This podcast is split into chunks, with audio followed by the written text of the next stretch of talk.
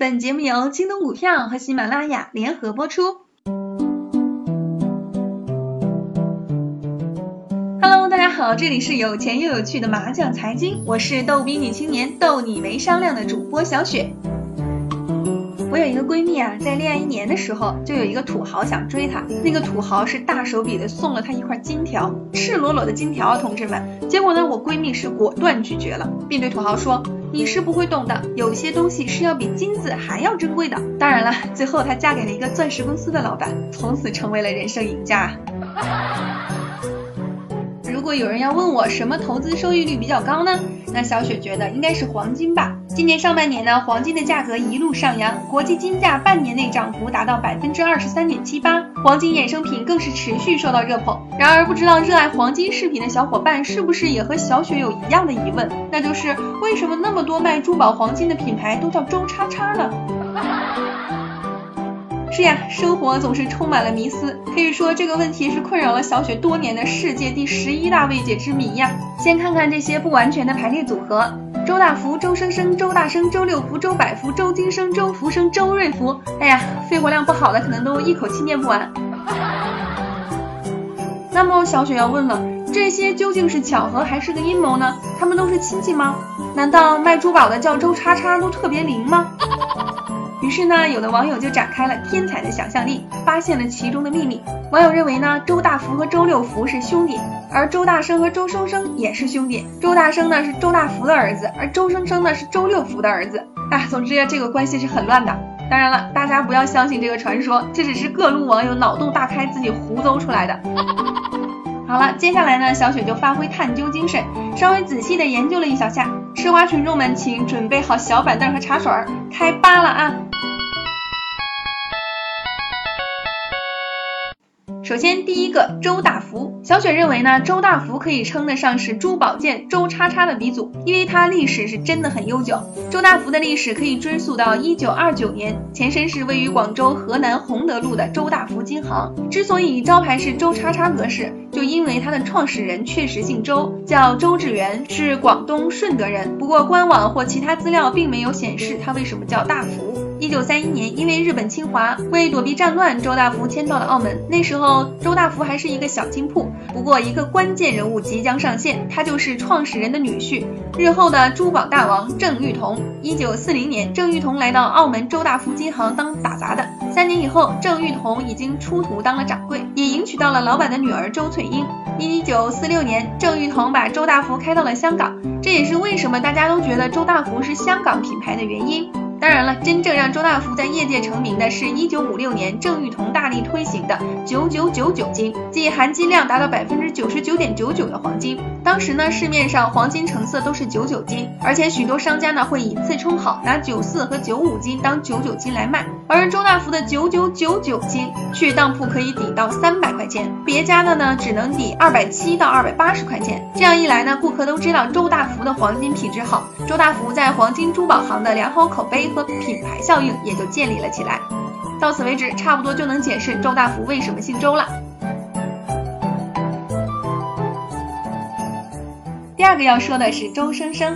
周生生同样是很有历史的品牌，成立于一九三四年。很巧合，创办人也姓周，叫周方普。不过他和周大福的创始人周志源并不是亲戚，因为周方普是湛江人，而周志源是顺德人。周生生的品牌名也很讲究，源自《易经》里的周而复始，生生不息，意境还是蛮美的。同样为躲避战乱，一九三八年，周生生迁到澳门去了。至于为什么现在是香港的品牌，那是因为一九四一年，创始人的儿子周君令、君谦及君任三兄弟继承了澳门店，并在一九四八年时转到了香港开了分店。后来生意越做越好，重心也转移到了香港。再后来，周生生在许多的珠宝设计大赛中获奖，品牌形象呢也随之高端了起来。周生生姓周的理由到这里也算是说的比较完整了。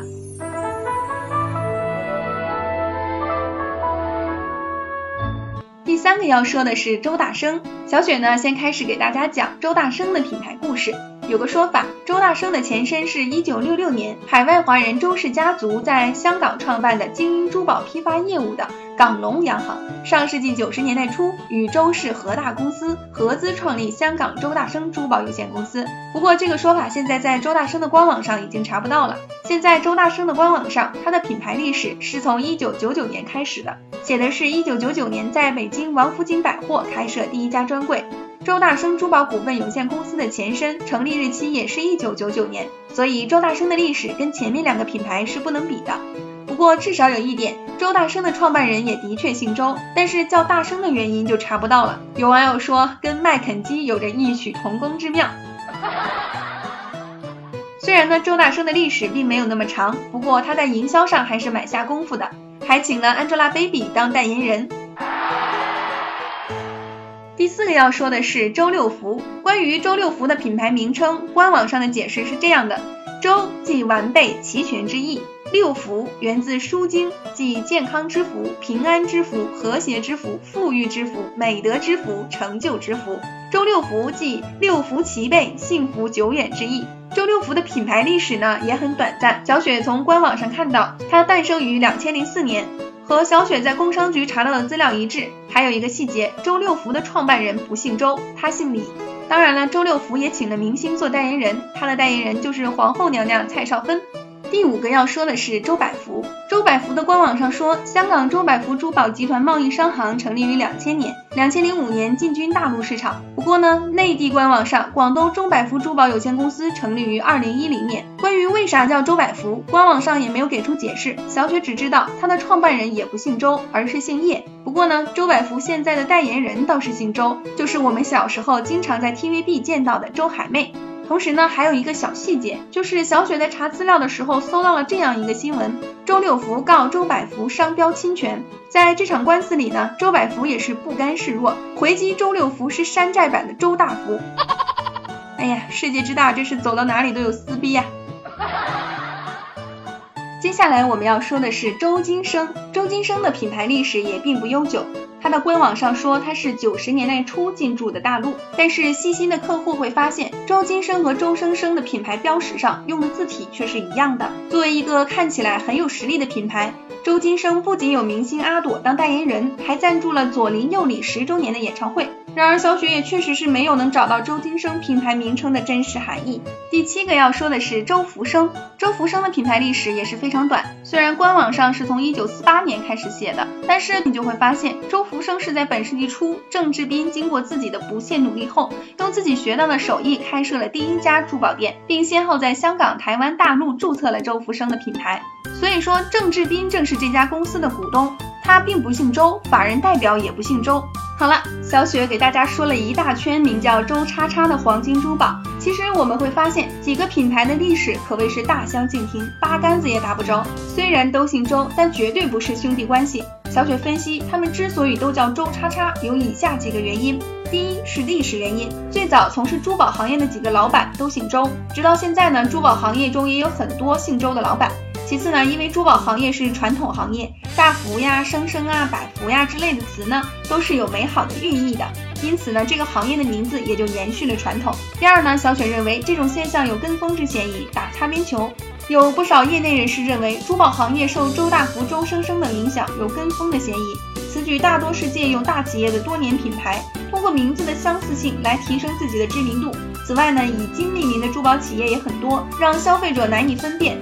因此，许多企业有打擦边球的嫌疑。第三个方面呢，这也体现了企业品牌战略的缺失。名字的混淆，从一个侧面来说明，珠宝企业认为品牌就是取一个相似的名字，而忽略了品牌的内涵，缺少对品牌的理解，没有很强的品牌意识，只是跟着大牌子的后面走，这样就会缺乏自己的内涵，反而让消费者混淆，更加记不清自己店的名字。当然了，最后小雪想说，对于我们消费者来说，只要对品牌有清晰的认识，就不会被误导了，这才是关键。好了，今天的节目就到这里，感谢您的收听，大家晚安，好梦。关注京东精选股，开户就送两千金豆哦。